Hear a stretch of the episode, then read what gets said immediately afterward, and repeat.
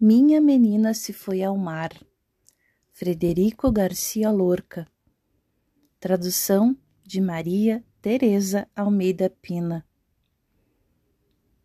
Minha menina se foi ao mar ao contar ondas e pedrinhas.